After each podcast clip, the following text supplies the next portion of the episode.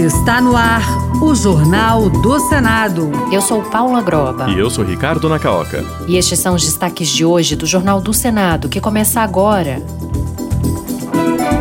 Senado deve debater a continuidade do programa PERSE de apoio ao setor de eventos. Proposta que criminaliza porte de drogas no país está pronto para a votação. Atletas poderão ter seguro em competições internacionais.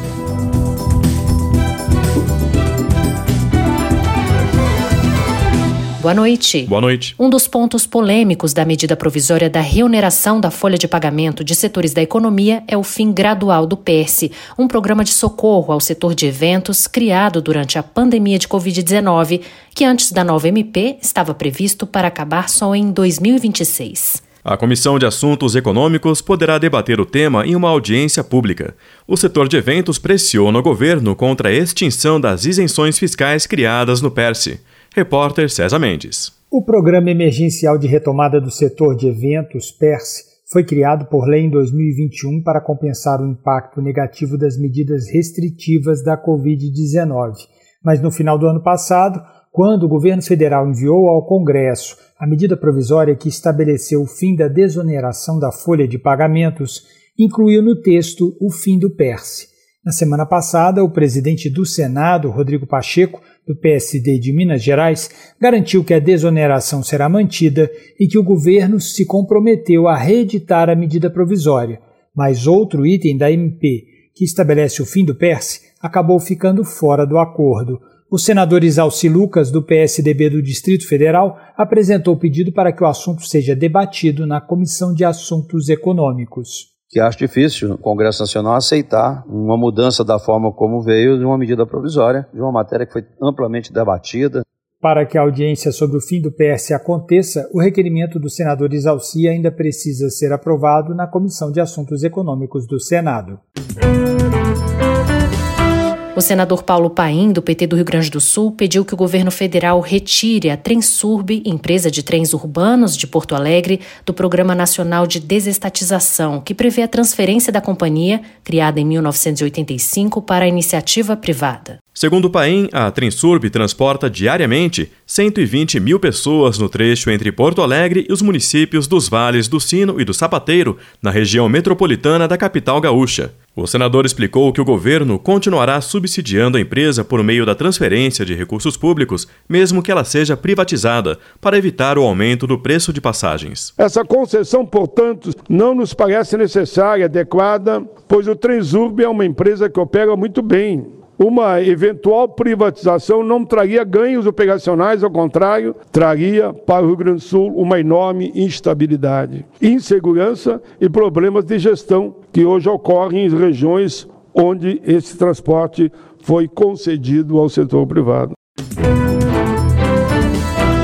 2024 é um ano de Olimpíadas e Paralimpíadas, e aqui no Senado está em debate um projeto que, se virar lei, poderá beneficiar atletas em competições internacionais. A proposta garante um seguro de vida e de acidentes e foi motivada pelo caso Laís Souza, como explica o repórter Pedro Pince. O objetivo do projeto em debate no Senado é a contratação de seguro de vida e de acidentes pessoais para atletas e treinadores profissionais e não profissionais. O texto é do senador Romário, do PL do Rio de Janeiro, e foi apresentado em 2015 depois que a atleta Laís Souza se acidentou enquanto treinava para os Jogos Olímpicos de Inverno de Sochi, na Rússia, na modalidade de esqui aéreo. A Lei Geral do Esporte, ao tratar dos seguros para os atletas, não especificou que os não profissionais devem ser incluídos, o que, na visão da relatora, senadora Leila Barros, do PDT do Distrito Federal, gera incerteza segurança jurídica. O texto não permite afirmar, por exemplo,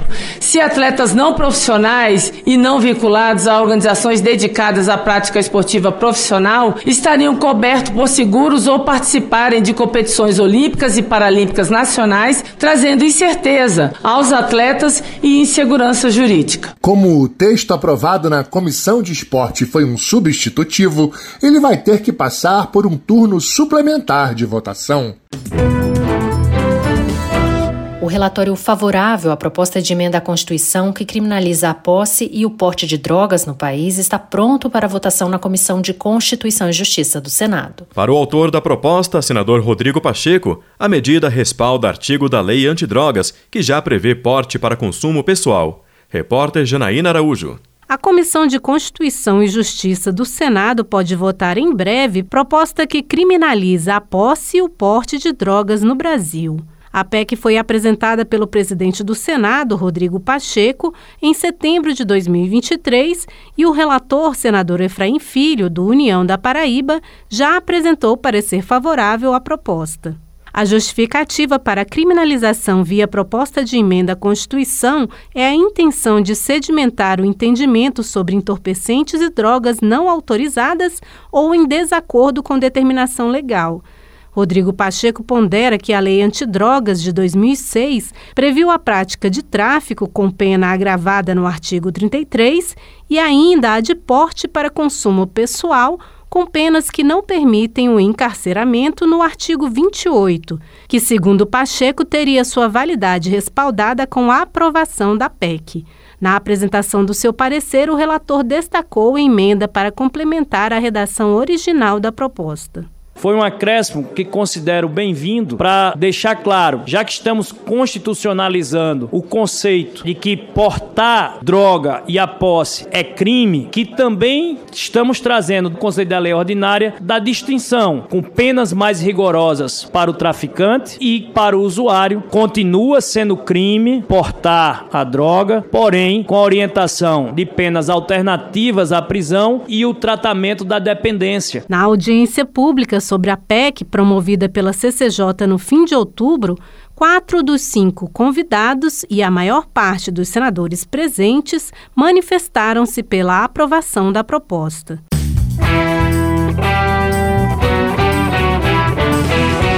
Hoje, 29 de janeiro, a Rádio Senado completa 27 anos. Desde 1997, a emissora consolida seu trabalho no compromisso com os ouvintes, informando os cidadãos sobre o que acontece no Senado e no Congresso Nacional. Repórter Bianca Mingotti. Desde a sua inauguração, em 29 de janeiro de 1997, a Rádio Senado colabora para a democratização do acesso à informação e leva aos brasileiros as decisões do parlamento. Além disso, produz conteúdos culturais e leva música brasileira de qualidade para os ouvintes. No ar 24 horas por dia, a Rádio Senado conta a história do país, ao mesmo tempo que escreve a sua própria história.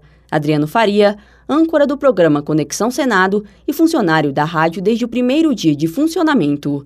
Ele relata que o trabalho era manual, muito diferente de hoje.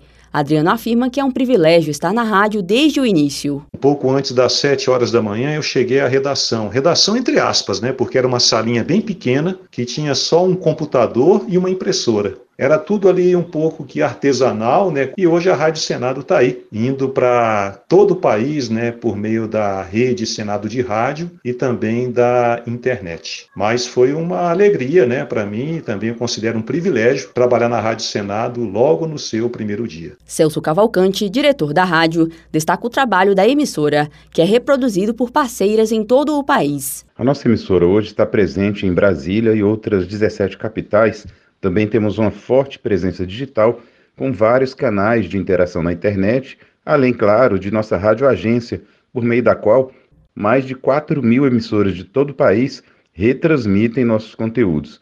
São 27 anos de sons, cultura e coberturas importantes, além de uma lista de reportagens premiadas nacional e internacionalmente. Parabéns a todos que fazem a Rádio Senado. As notícias do Senado Federal chegam mais longe com a Rádio Agência Senado.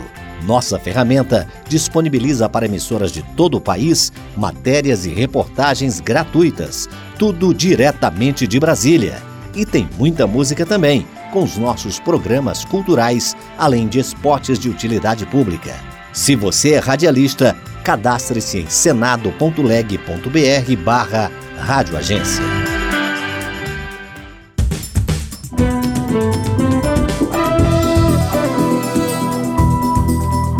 Trabalhos técnicos de Eliseu Caires, o Jornal do Senado fica por aqui. Acompanhe agora as notícias da Câmara dos Deputados. Boa noite. Boa noite e até amanhã.